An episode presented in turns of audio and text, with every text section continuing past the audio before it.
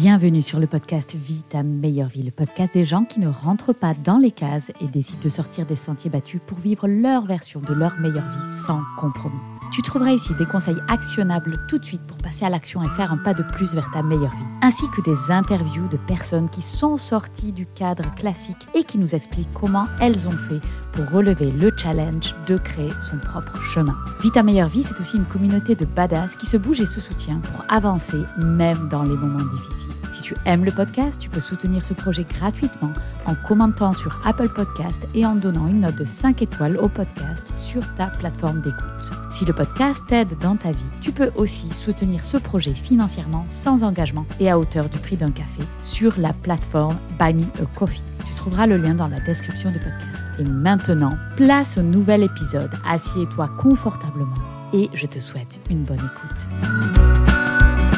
Bienvenue dans ce nouvel épisode du podcast et aujourd'hui on va parler de 5 injonctions avec lesquelles tu as peut-être grandi et pour sûr elles t'ont influencé. On les appelle aussi les drivers et les messages contraignants.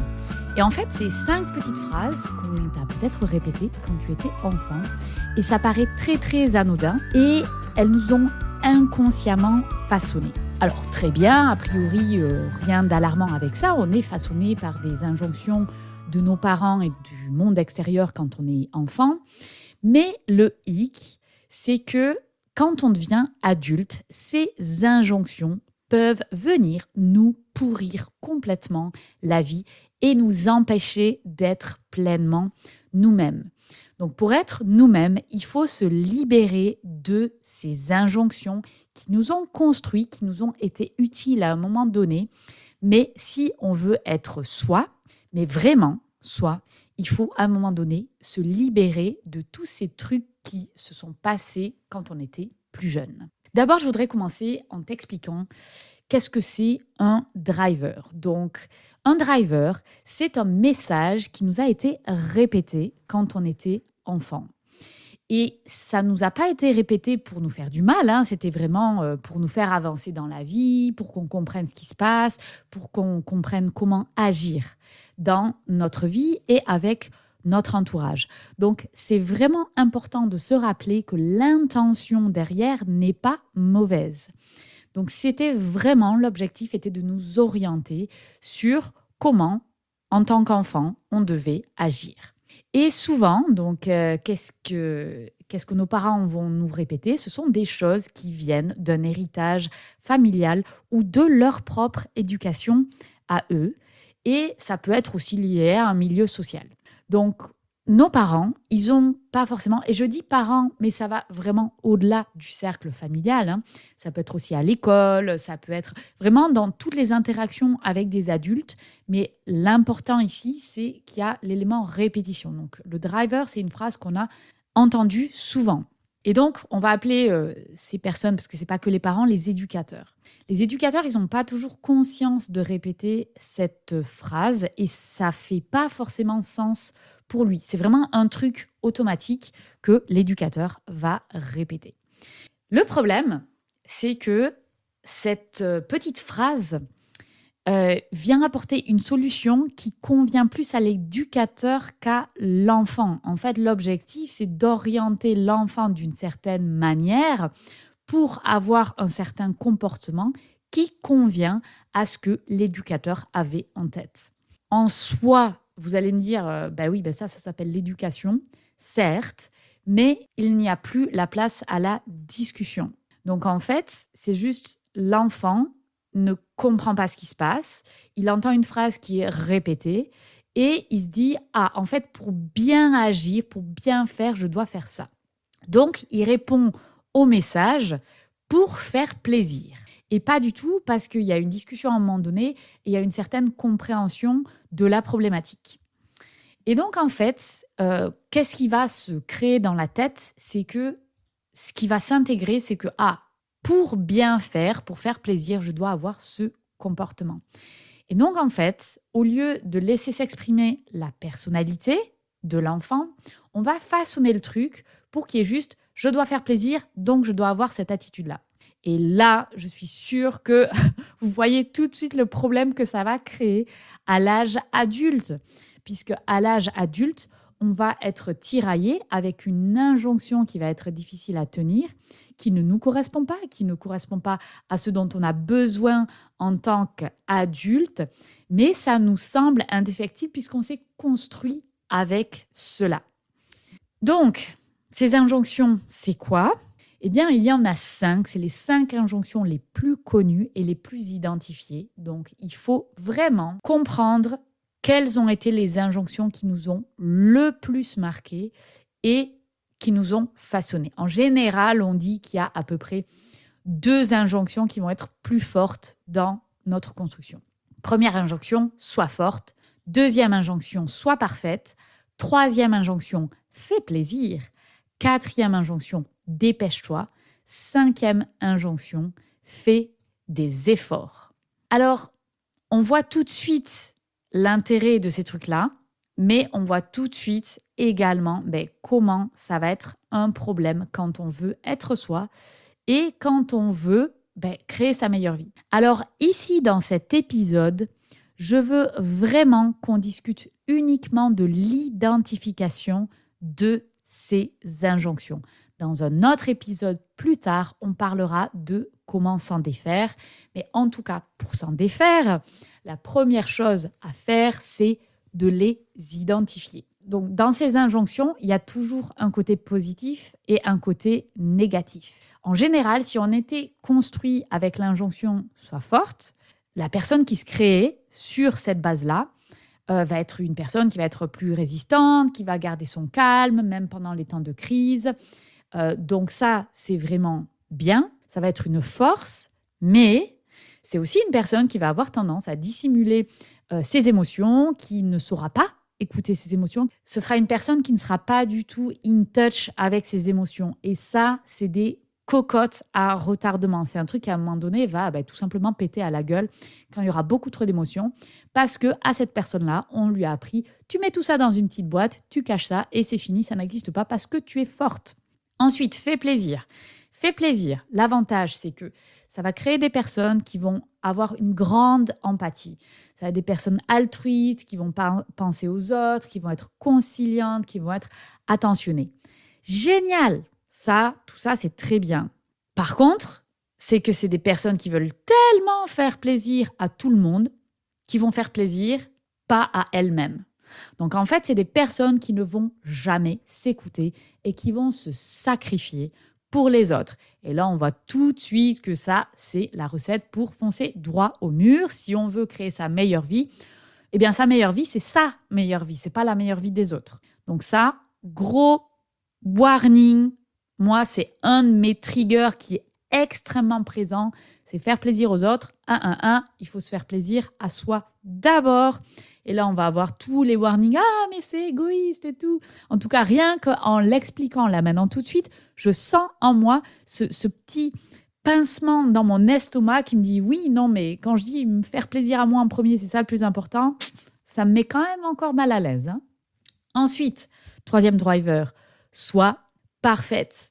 Alors, les personnes qui ont été élevées avec l'injonction sois parfaite, c'est des personnes qui sont très orientés objectifs et solutions. En général, ce sont des excellentes personnes pour organiser des choses, qui sont à l'aise avec les procédures, avec les méthodologies. C'est très organisé.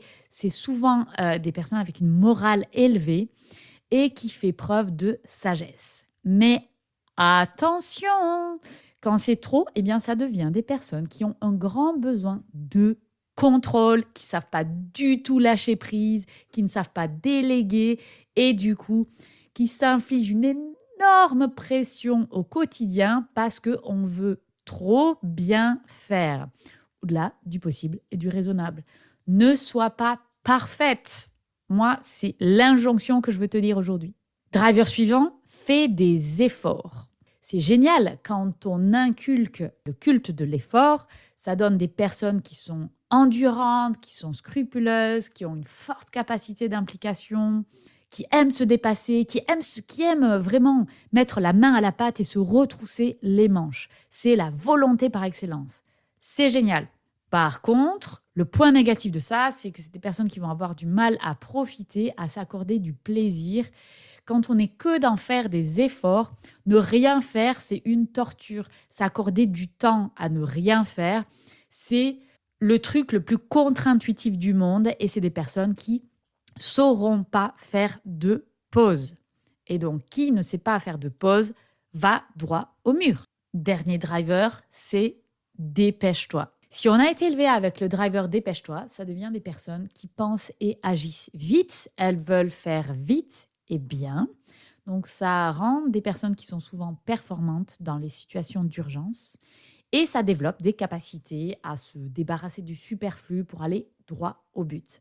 Donc ça c'est bien, ça construit l'autonomie. Moins bien, c'est que euh, ça donne des personnes qui vont être sujets au risque de surmenage. Cette personne va mener de front tellement de projets en simultané euh, ben, que, ça finira par euh, se mettre en retard, pas supporter beaucoup de stress et faire les choses souvent à la dernière minute ou les faire à moitié. Et en fait, ce truc de dépêche-toi, ça rend les personnes mais complètement obsédées avec le fait de faire, de se dépêcher à faire des choses. Et un petit peu comme le driver précédent, et si on a les deux, alors là c'est la catastrophe, c'est ne plus savoir se poser. Il faut tout le temps être dans l'urgence, dans l'action, et jamais se poser, réfléchir, euh, apprécier. Et ça donne des bêtes de production, et il n'y a plus du tout de moment pour se poser, réfléchir, faire de l'introspection. Moi, c'est un driver qui est très, très présent chez moi. Et je vais vous donner euh, des, petites anecdotes parce que, de nouveau, dépêche-toi, c'est dépêche-toi par rapport à prendre des décisions mentales, mais aussi par prendre des décisions ou faire des choses. Et là, je vais euh, juste vous faire un petit storytelling et, euh, et vous raconter, moi, comment ça m'a affecté quand j'étais enfant. En fait, j'étais une, une petite fille qui avait du mal à prendre des décisions ou qui avait besoin de beaucoup d'informations avant de prendre des décisions, ce qui en soi est très bien. Mais forcément, quand on a un adulte en face de soi, ben, il faut prendre des décisions, il faut prendre des décisions rapidement. Et en plus de ça, j'étais aussi en termes euh, dans l'organisation de la vie tous les jours, pour mettre mes chaussures, pour, pour faire les choses en fait. Euh, j'étais assez lente.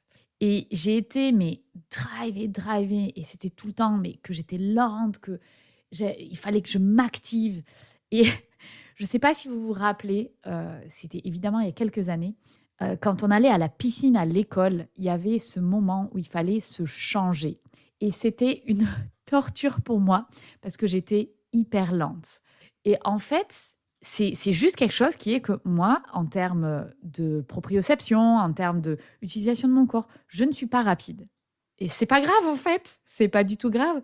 Mais essayer de contourner ça avec euh, des, profs qui te criaient dessus, mais tout le temps, mais dépêche-toi, tu es trop lente, tu es empotée.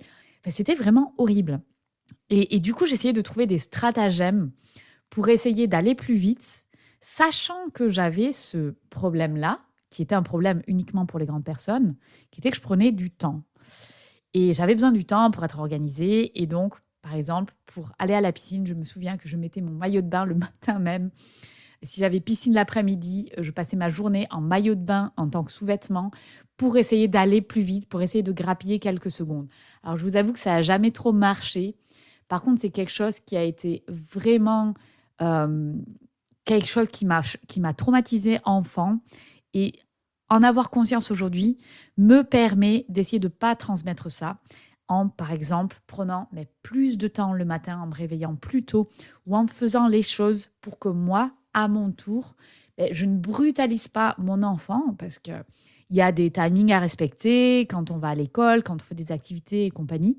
Mais la pire chose qu'on peut faire, c'est en fait de complètement stresser son enfant euh, parce que l'enfant doit aller plus vite que ce qu'il peut faire.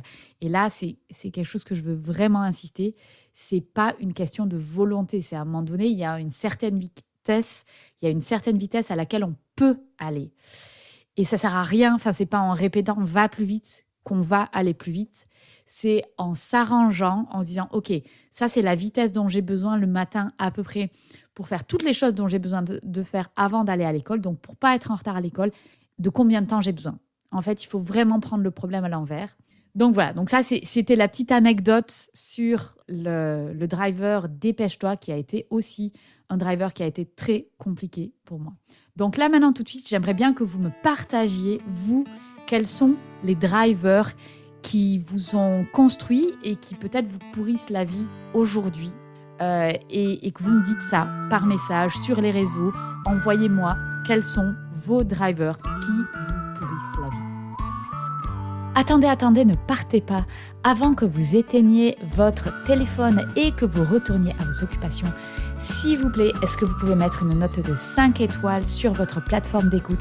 Et si vous avez un iPhone et que vous êtes sur Apple Podcast, est-ce que vous pouvez me laisser un petit commentaire? J'adore lire vos commentaires et en plus ça donne une grande visibilité au podcast, ce qui est indispensable pour assurer la pérennité de ce podcast et je vous en serai éternellement reconnaissante. Vous pouvez m'envoyer un petit message perso après, vous savez, je les lis et je vous réponds toujours. Merci à vous, je sais que vous êtes des gros badass et que vous comprenez.